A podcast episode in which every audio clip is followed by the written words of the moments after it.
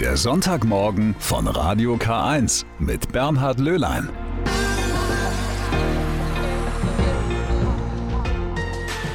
Einen wunderschönen guten Morgen heute an Pfingstsonntag. Und irgendwie liegt ein Hauch von Aufbruch in der Luft. Der Lockdown geht so langsam zu Ende. Wir dürfen die Wohnungen verlassen und nach draußen gehen und uns frei bewegen. Genauso wie damals, beim ersten Pfingsten vor rund 2000 Jahren. Ich finde, die Parallelen sind unverkennbar. Die verängstigten Jünger bekommen neuen Mut und trauen sich wieder in die Öffentlichkeit zu gehen. Dass das irgendwas mit dem Heiligen Geist zu tun hat, das werden wir gleich hören. Auch dass diese Kraft heute noch Menschen dazu bewegt, aufzubrechen und Gutes zu tun, dazu gibt es nachher noch ein Hörspiel über eine Frau, die man mit den Sternsingern in Verbindung bringt. Das und noch mehr jetzt in der ersten Stunde am Sonntagmorgen. Pfingsten, was ist das eigentlich? Viele haben mit diesem Fest so ihre Schwierigkeiten. Klar, wir haben frei, sogar noch den Montag obendrein, scheint also doch kein so unbedeutender Feiertag zu sein. Hinzu kommt, normalerweise beginnt mit Pfingsten die Festivalsaison. Auch das gehört zusammen, wie Sabine Just herausgefunden hat. Pfingsten. Ich weiß zwar nicht genau, wofür es steht, welcher Hintergrundgedanke dahinter steckt, äh, dennoch freue ich mich, äh, frei zu haben. Mit Pfingsten verbinde ich ehrlich gesagt gar nicht viel. Ich weiß nicht genau, was man feiert. Ich habe gerade überlegt, was es sein könnte, wie lange Ostern her ist, aber ich glaube, ich kann es mir nicht erschließen. Ich habe keine Ahnung, wofür der Feiertag ist, außer dass es halt ein freier Tag in der Arbeitswelt ist. An Pfingsten müssen die meisten nicht arbeiten, so viel ist klar. Aber warum? Das wissen heute nur noch wenige. Volkskundlerin Dagmar Hähnel vermutet, woran es liegen könnte, dass Pfingsten im Gegensatz zu Ostern und Weihnachten vielen nichts mehr sagt zwischenmenschliche Rituale wie bei Weihnachten das Schenken oder Ostern das äh, mit den Eiern und so, ähm, das fehlt da ein Stück weit. Eine Teilnehmerin der Umfrage kann es dann doch noch erklären. Pfingsten ist 50 Tage nach Ostern. Es ist eines der drei Hochfeste der Christenheit und wir feiern die äh, Ankunft des Heiligen Geistes. Der Name Pfingsten kommt vom griechischen Pentakoste und das bedeutet schlicht 50. 50 Tage nach Ostern kommt der Heilige Geist über die Apostel und auf einmal sprechen sie alle Sprachen. Auf Bildern, die das zeigen, sind oft Flammen oder Tauben zu sehen, als Symbol für den Heiligen Geist. Der bleibt ja eher abstrakt. Daher gab es früher in der Kirche ziemlich konkrete Bräuche dass man beispielsweise zum Pfingstgottesdienst eine Taube durch die Kirchendecke hat runtergelassen. Was man dann auch gemacht hat, ist, dass man so kleine Fetzen von Hanf, von Textilien angezündet hat und die quasi in den Kirchenraum hat runterfallen lassen, was halt diese Flammenzungen symbolisieren sollte. Heute wäre das nicht mehr drin, Stichwort Tier- und Brandschutz. Was aber geblieben ist, sind Gottesdienste und Prozessionen. Und die meisten Arbeitnehmer haben frei. Für die Bauern und Handwerker hieß das früher, sie mussten nicht schuften, sondern durften ihre Waren feilbieten. Marktrechte zu haben oder Marktfreiheit, sagt man auch, zu bestimmten Tagen im Jahr, wo dann quasi die Händler von überall kamen, auch die Bauern kamen und Dinge verkauft haben, dass sich daraus dann auch die Jahrmärkte entwickelt haben. Wer dann auch mitgekommen ist, waren dann natürlich Gaukler, Jongleure, Menschen, die irgendwas vorgeführt haben. Also auch dieses Vergnügen und den Spaß dabei, der gehört mit dazu. Daher kommt es, dass an vielen Orten an Pfingsten die Kirmessaison startet oder die Schützenfeste und Musikfestivals.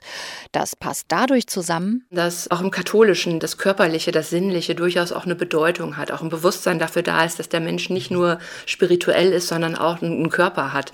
Erst in die Kirche und dann feiern. Das ist so die richtige Reihenfolge. Ja, wäre sie, wenn wir schon richtig feiern könnten. Das Pfingstvolksfest in Ingolstadt musste ja abgesagt werden, aber ich bin zuversichtlich. Bessere Zeiten kommen bald. Aachen gehört dazu, Zwickau auch Offenbach ebenso. Und seit Mittwoch auch Eichstätt. Die Universitätsstadt an der Altmühl ist Teil des bundesweiten Netzwerks Engagierte Stadt. Das ist mehr als nur ein Ehrentitel, erklärt Maria Bartholomäus von der Katholischen Universität Eichstätt-Ingolstadt. Sie hatte den Antrag koordiniert. Es geht darum, gemeinsam Zukunft zu gestalten, ja, lebenswerte Städte, Gemeinden, Landschaften zu haben und dabei eben dem Engagement einen ganz besonderen Stellenwert einzuräumen, weil die Überzeugung und die Haltung dahinter steht, dass die Menschen, die sich engagieren, eine Bindung haben, eine Identifikation und ihren Stadtraum mit allen anderen Playern gemeinsam mitgestalten wollen. Seit 2015 fördert das Netzwerkprogramm Engagierte Stadt ausgewählte Städte und Gemeinden. Die Bürgerinnen und Bürger sollen dabei in ihrem Engagement unterstützt werden. Das Neue daran ist nun dieser Netzwerkgedanke. Doch wie sieht das konkret aus? Oberbürgermeister Josef Greenberger mit einem Beispiel. Ich denke, ein Beispiel, wo es hervorragend funktionieren kann, ist vor allem im Blaulichtbereich aus meiner Sicht. Also wo man sagt Feuerwehr, THW, Bayerisches Rote Kreuz, die alle in einem ähnlichen Bereich tätig sind, die ähnliche Herausforderungen haben, zum Beispiel in der Jugendarbeit, denen man hier eine Kooperationsform, eine Plattform bieten kann, sich zu diesen Themen auszutauschen und Lösungsansätze für die Zukunft zu entwickeln und das natürlich unterstützt auch durch einen wissenschaftlichen Ansatz und eine breite Unterstützung der Stadt und Universität und ich glaube, das ist eine, eine tolle Möglichkeit. Neben der Stadt Eichstätt sind auch weitere Player Teil dieses Netzwerkes geworden unter anderem die Katholische Universität. Für Präsidentin Gabriele Gien setzt dieses Projekt wichtige Zeichen. Das ist natürlich ein wunderbares Zeichen, weil wir uns ja auch als engagierte Universität stark entwickeln und hier im Zusammenspiel mit der Stadt eine engagierte Stadt daneben zu haben und vor allen Dingen jetzt unsere Netzwerkstrukturen auszubauen und hier unsere Stärken zusammenzubringen, ist eine Riesenchance. Auch Tom Moore freut sich. Er ist Vorstandsmitglied von Bahnhof Lebt. Dieser Verein setzt sich dafür ein, das fast leerstehende Bahnhofsgebäude im Herzen der Stadt zu einem Ort der Begegnung von Generationen und Kulturen zu entwickeln. Ja, es gibt schon ganz konkrete Ideen unsererseits, die wir mit den Bürgern in Eichstätt ähm, abgestimmt haben in einem langen Prozess. Ganz grob sieht es vor, dass im Erdgeschoss eine Gastronomie sein soll, im ersten Stock Räume fürs Engagement und im zweiten Stock dann eher äh, gewerbliche Vermietung, um den Rest zu finanzieren. Während das noch Zukunftsmusik ist, ist man bei der Initiative Vereint schon einen Schritt weiter. Hier setzen sich mehr als 20 Gruppen und Arbeitskreise für eine nachhaltige Stadt und Region ein. Dagmar Kusche vom Koordinationsteam verbindet mit dem neuen Netzwerk gleich zwei Wünsche. Zum einen ist für uns, glaube ich, die sehr lange schon ehrenamtlich aktiv sind, wichtig, dass einfach mal die Aufmerksamkeit ein bisschen auf das Ehrenamt geworfen wird, dass es einfach mehr in den Fokus rückt, dass es sehr, sehr viele Menschen hier in Eichstätt gibt, die sich ehrenamtlich engagieren. Zum anderen denke ich mir, ist es wieder eine weitere Brücke zu anderen Vereinen, Institutionen, auch Menschen natürlich, die gemeinsam etwas bewerkstelligen können. Und von daher haben wir sehr viel Hoffnung, dass wir in Eichstätt einiges noch voranbringen können und äh, verändern können auch. In Zukunft soll also niemand mehr vergessen werden, wenn es darum geht, Eichstätt ein Stück lebenswerter zu machen.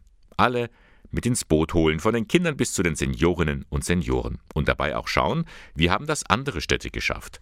Das ist für Koordinatorin Maria Bartholomäus der große Vorteil dieses Bündnisses engagierte Stadt. Weil man eben nicht aus einer Perspektive immer mit den anderen reden muss, sondern man hat die anderen mit dabei, sprich die Politik oder die Wirtschaft, die Zivilgesellschaft, bei uns eben auch ganz stark die Universität.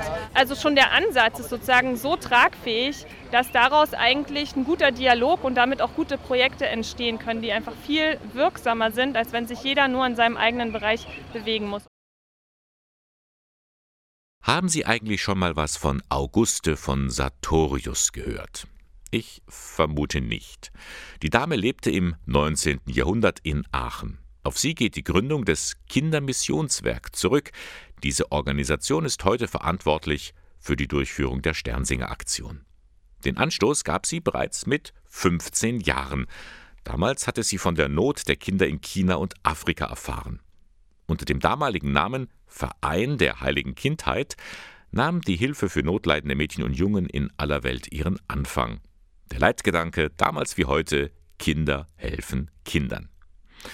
Vor 175 Jahren wurde dieser Verein gegründet und darum wollen wir heute an das Leben von Auguste von Sartorius erinnern, und zwar in Form eines Hörspiels, produziert vom Kindermissionswerk Die Sternsinger. Also lehnen Sie sich zurück, hören Sie einfach zu.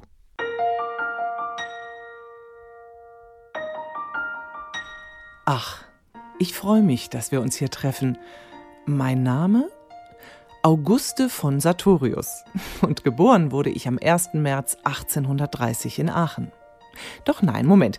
Meine Eltern gaben mir den Namen Pulcheria Augusta Maria Carolina Josephina Hubertina von Sartorius. Ja, damals waren es noch andere Zeiten und wir Kinder hatten oft so viele Vornamen. Genannt haben mich alle aber immer nur Auguste. Und diesen schönen Namen habe ich auch behalten, als ich später ins Kloster eingetreten bin. Zunächst möchte ich Sie mitnehmen in die Zeit um 1846.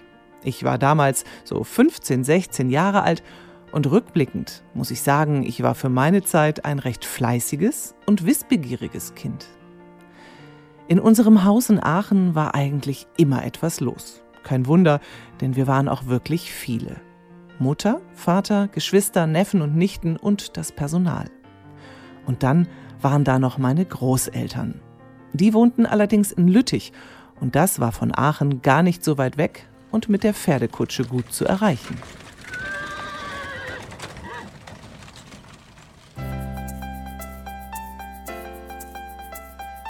Bei meinen Großeltern konnte ich am Klavier spielen. Sie hatten einen herrlichen alten Flügel, noch schöner als der bei uns zu Hause. Musik spielte in meinem Leben sowieso eine große Rolle und auch die Orgelmusik in der Kirche fand ich immer unglaublich schön. Regelmäßig durfte ich meine Großeltern auch zu Gottesdiensten begleiten. Das habe ich immer sehr gemocht. In einer ganz besonderen Messe erfuhr ich zum ersten Mal von Mädchen in China, die sehr, sehr arm waren. Ich erfuhr auch von einem Verein in Frankreich, der sich für arme Kinder in anderen Ländern einsetzte. Aber in Deutschland gab es so etwas leider noch nicht. Diese Gedanken an die schreckliche Armut der Kinder nahm ich mit nach Aachen. Ich sah sie quasi vor meinem inneren Auge. Es war fast so, als ob ich ihr Wehklagen hörte. Diese Bilder begleiteten mich dann fast täglich bei meinen vielen alltäglichen Aufgaben. So arrangierte ich oft Blumengestecke in den Kirchen. Irgendwann sprach sich herum, dass ich das besonders gut konnte.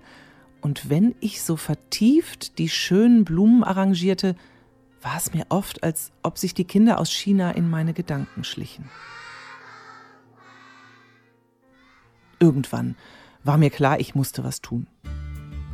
Schließlich kümmerten wir uns in Aachen ja auch um viele arme Kinder, denn Mitte des 19. Jahrhunderts ging es bei weitem nicht allen in Aachen so gut wie uns.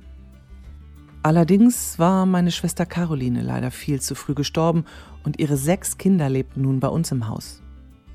Ich habe viel mit ihnen gespielt und mich auch sonst um sie gekümmert. Sie können sich vorstellen, ich hatte neben meinem Privatunterricht, dem Klavierspielen und dem Handarbeiten im Haus ganz schön viel zu tun. Dazu kamen ja auch noch die regelmäßigen Besuche bei armen und kranken Familien in Aachen. Wir brachten ihnen Kleidung, die wir selbst genäht hatten. Manchmal verteilten wir Lebensmittel und Spielzeug für die Kinder. Kranke wurden gesund gepflegt und oftmals auch Sterbende begleitet. Ach, das war schon oft ein Elend, das ich da zu sehen bekam. In besonders schlimmen Fällen wohnten über 20 Leute in einem Zimmer. Schrecklich. Da hatte ich es doch viel besser. Aber ich war mir dessen auch bewusst. Und genau deshalb wollte ich auch etwas für die Kinder in China tun. Ich fing also an, Geld für die armen Kinder in China zu sammeln. Eigentlich wollte ich Kinder und Jugendliche in Aachen überreden, sich für die Sache einzusetzen und Geld zu spenden. Puh, aber die Anfänge waren ganz schön holprig. Ich selbst gehörte ja zur Marianischen Jungfrauenkongregation ja, heute würde man sagen, so eine Art Sozialfrauenverein, hm, wie übrigens viele Mädchen zu meiner Zeit. Und ich war selber total von der Idee überzeugt, andere dafür zu gewinnen, dass es armen Kindern besser geht. Vielleicht ein bisschen zu enthusiastisch, denn am Anfang konnte ich nur sehr geringe Geldmengen sammeln. Aber dann halfen mir mein Vater und der Kaplan von St. Fräulein hier in Aachen, übrigens auch die Kirche, in der ich getauft wurde. Ich hatte ja schon von dem Verein in Frankreich erzählt. Den hatte der Bischof von Nancy ein paar Jahre zuvor gegründet. Und dieser Verein sammelte Geld für arme Kinder. Jetzt, endlich, konnte ein solcher Verein auch hier bei uns in Deutschland gegründet werden. Am 2. Februar 1846 war es endlich soweit. Der Verein der Heiligen Kindheit wurde in Aachen ins Leben gerufen und ich habe ihn mitbegründet. Ich war so froh und stolz zugleich. Einen richtigen Schub gab es, als der Kaplan in einer jungen Klasse von dem Verein erzählte. Alle von ihnen wollten spontan Mitglieder meines Vereins werden. Und es ging so weiter, denn unsere Mitgliedsbildchen, die wir verteilten, machten einen solchen Eindruck auf die Kinder, dass immer mehr Mädchen und Jungen sich für die Idee und den Verein stark machten. Als in einer Predigt dann auch vom Verein gesprochen wurde, haben wir scharenweise neue Anmeldungen bekommen. Wie ein Lauffeuer sprach sich die Idee herum und die Mitgliedszahlen wuchsen stark an, auch über Aachen hinaus. Es war wunderbar.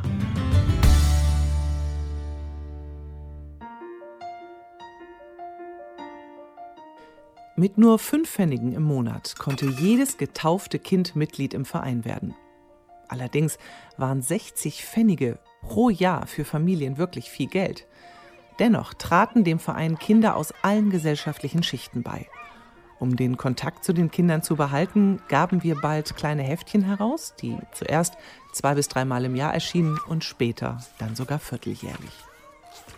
Wahrscheinlich wären sie heute sehr unattraktiv für Mädchen und Jungen, aber damals gab es kaum eine Möglichkeit, etwas über andere Länder, Gebräuche und Sitten zu erfahren, so dass alle immer jedem neuen Heftchen entgegenfieberten. Außerdem sollte jedes Mitglied täglich ein Gebet sprechen und auch darüber waren die Mitglieder irgendwie miteinander verbunden. Meine Idee wurde in die Welt getragen und kam bei den Kindern hier sehr gut an. Regelmäßig erhielten wir über die Missionen Berichte und konnten so quasi ein kleines Fenster in die weite und unbekannte Welt öffnen. Der Verein der heiligen Kindheit. Wenn ich die Worte heute ausspreche, bekomme ich noch eine Gänsehaut. Neun Jahre lang habe ich all mein Herzblut eingesetzt und es war eine so große Freude zu sehen, wie er immer mehr Mitglieder bekam und Gutes getan werden konnte.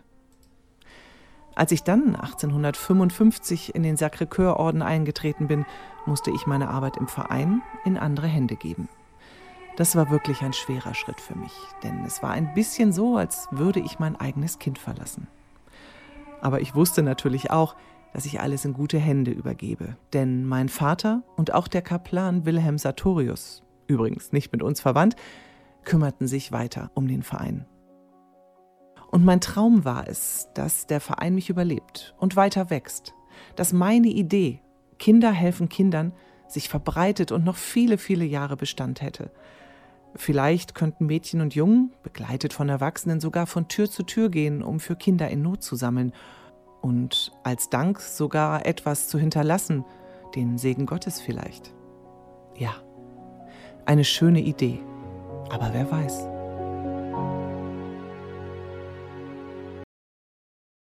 Du erneuerst das Angesicht der Erde, Ost und West in gemeinsamer Verantwortung für die Schöpfung. So lautet in diesem Jahr das Motto der Pfingstaktion von Renovabis. Damit nimmt das katholische Hilfswerk die ökologischen Herausforderungen in den Blick, die uns alle betreffen. Wie sieht nun die Arbeit von Renovabis konkret aus? Markus Nowak hat sich ein Umweltbildungsprojekt in Litauen angeschaut.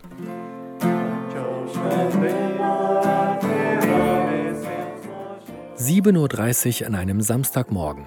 Ein Dutzend Jugendlicher, deren verschlafene Augen die frühe Stunde verraten, singt und betet in der alten Dorfkirche von Baltrischkis.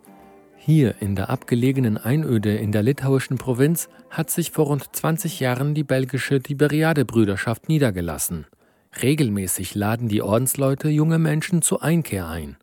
Einer der Ordensmänner ist Pater Egidius. Wir leben im Einklang mit der Natur, arbeiten mit den Händen und halten hier Tiere. Wir leben ein sehr einfaches Leben und genau deswegen kommen die Menschen aus dem ganzen Land zu uns. Denn es ist einfacher, Gott zwischen Bäumen, Flüssen oder Seen hier zu finden, als in einer Stadt mit der Ablenkung und den vielen Gebäuden. Heiliger Franziskus Wochenenden heißen die Exerzitien, benannt nach dem Patron von Pflanzen, Tieren und der ganzen Natur. Zusammen mit den Ordensleuten säen und ernten die Jugendlichen Gemüse und bereiten es später zu.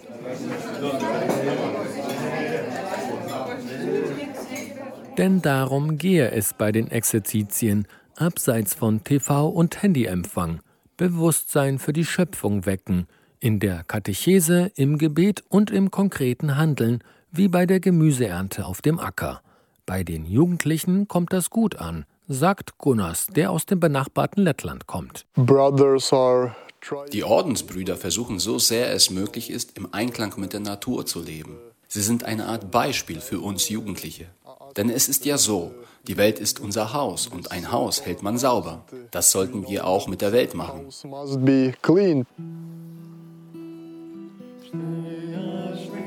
Du erneuerst das Angesicht der Erde. Ost und West in gemeinsamer Verantwortung für die Schöpfung.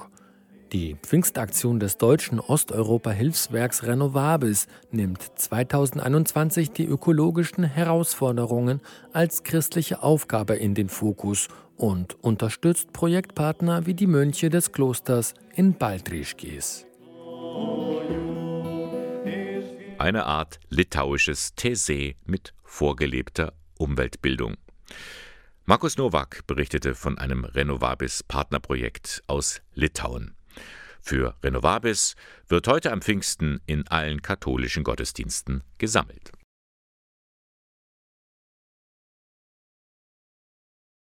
Kinos öffnen so langsam wieder, aber viele Filme, die derzeit anlaufen, kann man bisher nur digital sehen. So auch diese sehenswerte Dokumentation, die ich Ihnen nun vorstellen möchte.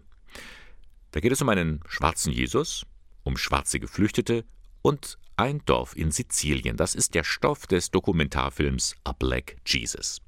Regisseur Luca Lucchesi erzählt die Geschichte eines afrikanischen Flüchtlings, der bei der jährlich stattfindenden Prozession in Siculiana das Kreuz tragen möchte.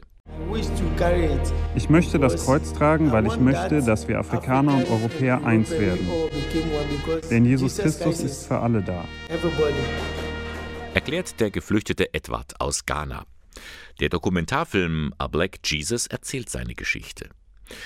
Die Figur des Jesus in dem Ort Siculiana ist schwarz und dass er als Schwarzer diese nun tragen soll, ist für viele Einheimische erstmal ein Problem.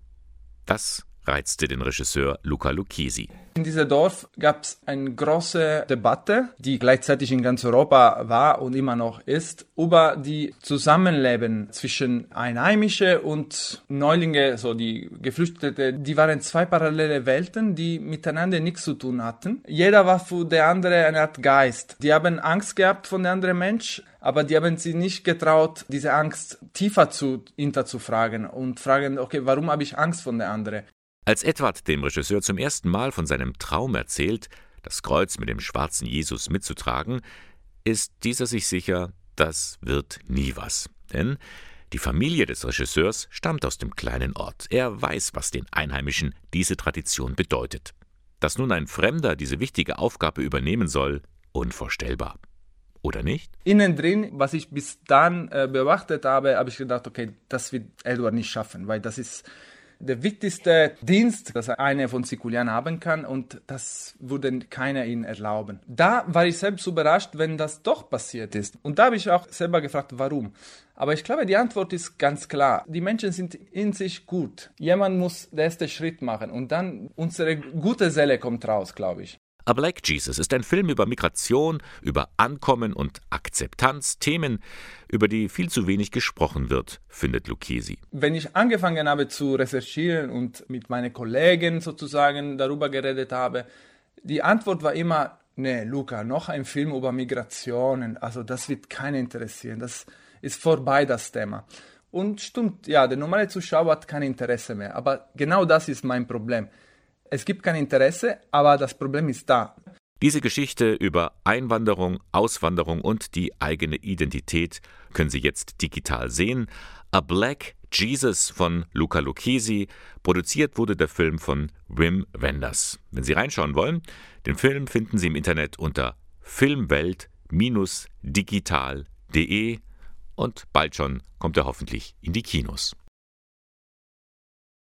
Neues tut sich in Sachen Pflege. Seit September gibt es eine neue dreijährige generalistische Ausbildung zur Pflegefachfrau bzw. zum Pflegefachmann. Das Besondere daran, die Auszubildenden lernen nicht nur einen Bereich kennen, also nur die alten Kinder- oder Krankenpflege, nein, sie kombinieren diese Bereiche. So auch der 27-jährige Milud Yassin Bularis. Er stammt aus Marokko, hat dort Jura studiert in Deutschland wollte er dann BWL studieren, hat sich aber dann doch umentschieden. Weil ich gerne mit Menschen zusammenarbeite, äh, es macht mir immer Spaß, äh, Leute zu helfen. Außerdem, äh, die Pflege ist ein Beruf mit Zukunft und bietet einen sicheren Arbeitsplatz. Bularis macht derzeit seine Ausbildung im Caritas Seniorenheim St. Joseph in Nürnberg-Langwasser. Später noch folgen Einsätze in der ambulanten Pflege und in der Kinderkrankenpflege sowie im letzten Ausbildungsjahr in der Psychiatrie. Ungefähr die Hälfte seiner Ausbildung verbringt er in den sozialen Einrichtungen, die andere in der Berufsschule. Diese Abwechslung gefällt ihm. Ja, also für mich ist es gut. Ich finde die Ausbildung interessant und äh, kann man in verschiedenen Arbeitsbereichen in der Pflege gleichzeitig schauen, also in drei Jahren. Diesen Vorteil sieht auch der Seniorenheimleiter Philipp Hausleiter. Der Pflegeberuf wird durch die neue generalistische Ausbildung attraktiver. Also ich sehe vor allem für die Auszubildenden große Vorteile, weil sie viele verschiedene Einrichtungen und Bereiche kennenlernen und sich dann ein eigenes Bild machen können, in welchem Bereich sie dann langfristig arbeiten wollen. Die Ausbildung ist ja für die Schüler ein ganz wichtiger ähm, Weg, auch für die berufliche Zukunft und da haben sie dann eine tolle Möglichkeit, sich dann auch langfristig festzulegen. Auch seine Einrichtung profitiert davon. Die Zahl der Bewerberinnen und Bewerber ist gestiegen, allerdings hat Hausleiter auch Bedenken im fachlichen Bereich. Weil jetzt beispielsweise der Ausbildungszweig Altenpflege als solches nicht mehr so gelehrt wird und äh, deswegen wir auch äh, vermuten, dass manche fachlichen Sachen, die vorher gelehrt wurden, jetzt nicht mehr so in der Schule thematisiert werden. Die Zukunft wird zeigen, ob diese Sorge berechtigt ist. Der Seniorenheimleiter sieht aber auch jetzt schon eine gute Alternative zur Ausbildung, und zwar in einem Pflegestudium. Weil es auch eine gute Möglichkeit ist, Menschen, die Abitur gemacht haben, für die Pflege zu gewinnen. Und auch Menschen, die sich nicht hundertprozentig sicher sind, ob sie jetzt in die Pflege gehen sollen oder nicht, haben so auch eine attraktive Möglichkeit, ähm, eben dual sowohl die Ausbildung als auch ein Studium zu absolvieren. Ein solches Studium absolviert seit einigen Monaten die 20-jährige Katharina Effesse aus Nürnberg. Ihre Erfahrungen bisher sind positiv. Mir war wichtig, was Nützliches zu tun, was die Gesellschaft unterstützt, etwas, das ich für sinnvoll halte. Und der medizinische Aspekt in der Pflege interessiert mich. Außerdem ähm, arbeite ich da mit und am Menschen. Das macht mir bis jetzt einfach großen Spaß. Für sie bedeutet Pflege nicht einfach nur dem Arzt oder der Ärztin zu assistieren, Sie verdient einfach mehr wissenschaftliche Aufmerksamkeit. Da ist total viel unerforscht in der Praxis sowie auch in der Theorie, ähm, was die Pflege ausmacht, all das. Das finde ich wichtig, dass gemacht wird und da will ich mich beteiligen, den Beruf weiter auszubauen. Ganz gleich ob Pflegestudium oder generalistische Ausbildung, beide Richtungen scheinen gut anzukommen, zumindest bei Katharina Effesser und Milot Yassin Bularis. Und beide haben jetzt schon ein gemeinsames Ziel. Sie wollen einmal im Seniorenheim arbeiten. Ja, das, ähm, die häusliche Atmosphäre im Altenheim ähm, gefällt mir total. Die Leute leben da eben längerfristig und dadurch hat man dann auch die äh, Möglichkeit, Beziehungen aufzubauen, die Menschen kennenzulernen. Mir macht mehr Spaß mit älteren Leuten zusammen, also wie eine Familie. Von Queen besingt und von einem besonderen Akt der Nächstenliebe möchte ich Ihnen jetzt erzählen. Sauerstoff kann Leben retten, das wissen wir spätestens seit Corona. Gerade in den ärmeren Ländern sind Sauerstoffgeräte Mangelware, auch in Lima, der Hauptstadt von Peru. Die Pfarrei Cristo Misionero del Padre hat eine ganz ungewöhnliche Aktion gestartet. Näheres weiß der Peru-Referent des Lateinamerika-Hilfswerks Adveniat, Michael Huhn. Die Gemeinde hat eine Sauerstoffabfüllanlage gekauft. In dieser Pfarrei gibt es einen Kombodianer, Pater Juan Goicochea, als Pfarrer der sehr hilfsbereit ist, sehr sozial engagiert. Und die Leute sind, wie man bei uns im Ruhrgebiet sagt, ihm die Bude eingelaufen. Und er hat gesagt, ich muss helfen, ich kann nicht warten, dass irgendjemand anders jetzt was tut. Und hat sich erkundigt, äh, wo man so eine Anlage bekommt. Und dann hat er die Anlage gekauft. Finanzielle Unterstützung bekam der Pfarrer vom Hilfswerk Adveniat und von einigen Bistümern, unter anderem auch von der Diözese Eichstätt. Seit Ostermontag ist die Anlage nun in Betrieb. Und dort werden Flaschen abgefüllt und zwar rund um die Uhr, auch am Sonntag. In den Flaschen ist dann äh, fast reiner Sauerstoff, äh, konzentriert auf 96 Prozent. und den nehmen dann die Familien für ihre kranken Angehörigen daheim mit nach Hause. Und dann äh, kann das über ein Inhalationsgerät, was dazu passt, von den Kranken eingeatmet werden, sodass sie viel, viel leichter Luft bekommen, als wenn sie normal atmen müssten. Es ist, wie gesagt, hoch angereicherter Sauerstoff. Mit anderen Worten, Pfarrer Goikocea und seine Gemeinde sind Lebensretter. Ja, das kann man sagen. Also ich glaube, dass viele äh, gestorben wären, wenn sie äh, darauf vertraut hätten, äh, dass sie irgendwann, irgendwann, irgendwann ins Krankenhaus kommen oder von woanders Sauerstoff bekommen. Das sind Lebensretter. Deswegen wird Padre Juan, so wie er vorher von einer Welle von Bitten überschüttet worden ist, jetzt von einer Welle von Dankbarkeit. Lieber eine Welle von Dankbarkeit als von Sorgen und Angst um die Angehörigen. So schön und wichtig dieses Engagement auch ist, es zeigt einmal mehr, wer die wahren Verlierer dieser Pandemie sind die Ärmsten der Armen. Und es gibt, und das ist die Kehrseite der Medaille, die Gewinner. Äh, das sind vor allem bei den Sauerstoffflaschen, um das Beispiel zu nehmen, die Zwischenhändler. Ne, die besorgen sich das en gros äh, bei den Abfüllanlagen und verteilen das dann mit 100, 200, 300 Prozent Aufschlag an die Familien. Und das unterbindet die Pfarrei. Die sagen, äh, keine Flasche an die Händler, sondern die Armen.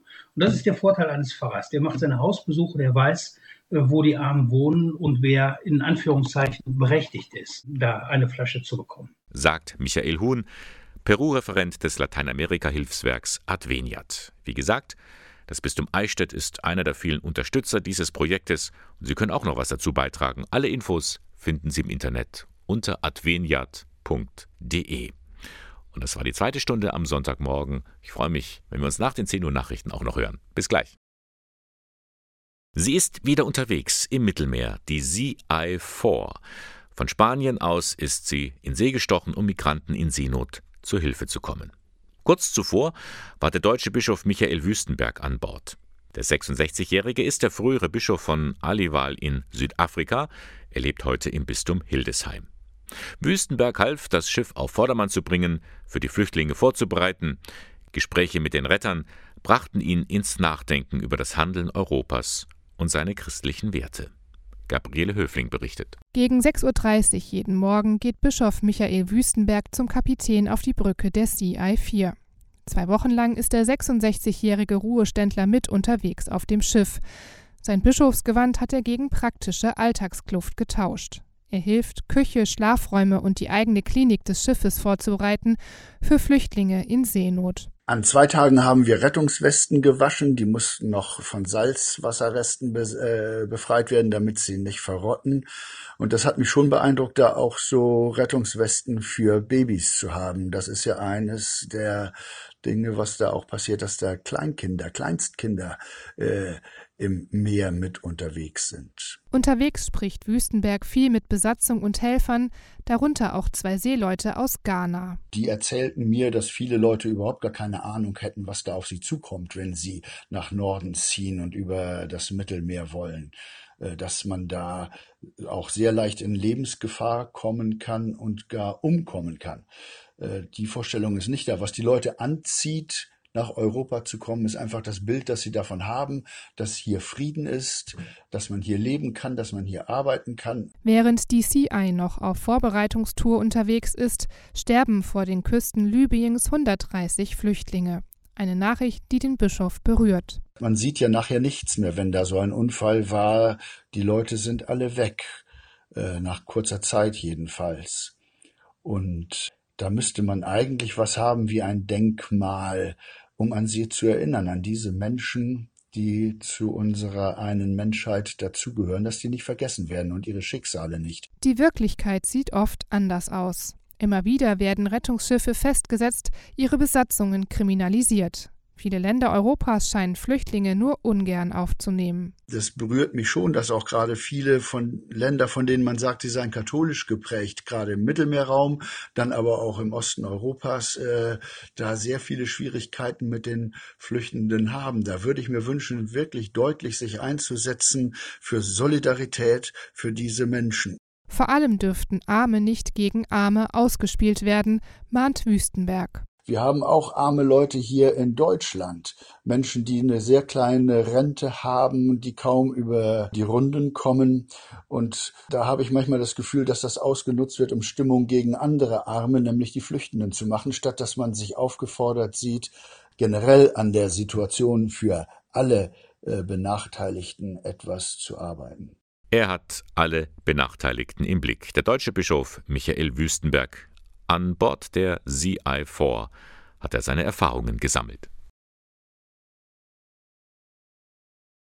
Nun endlich auch im Bistum Eichstätt. Es wird nun auch in der Diözese eine Kommission geben zur Aufarbeitung von sexuellem Missbrauch. In der vergangenen Woche hat man sich erstmals getroffen. Diese Kommission hat ein großes Ziel, erklärt Pressesprecherin Regina Gregg. Dieses Gremium hat die Aufgabe, die Aufarbeitung des sexuellen Missbrauchs im Bistum Eichstätt voranzubringen und auch kritisch zu begleiten, damit wir hier möglichst transparent werden und ähm, eine konsequente Aufarbeitung leisten können. Mit anderen Worten, man möchte wissen, wie konnte es in den vergangenen Jahrzehnten zu diesen Missbrauchsfällen kommen und welche Strukturen sind nötig, um das in Zukunft zu verhindern.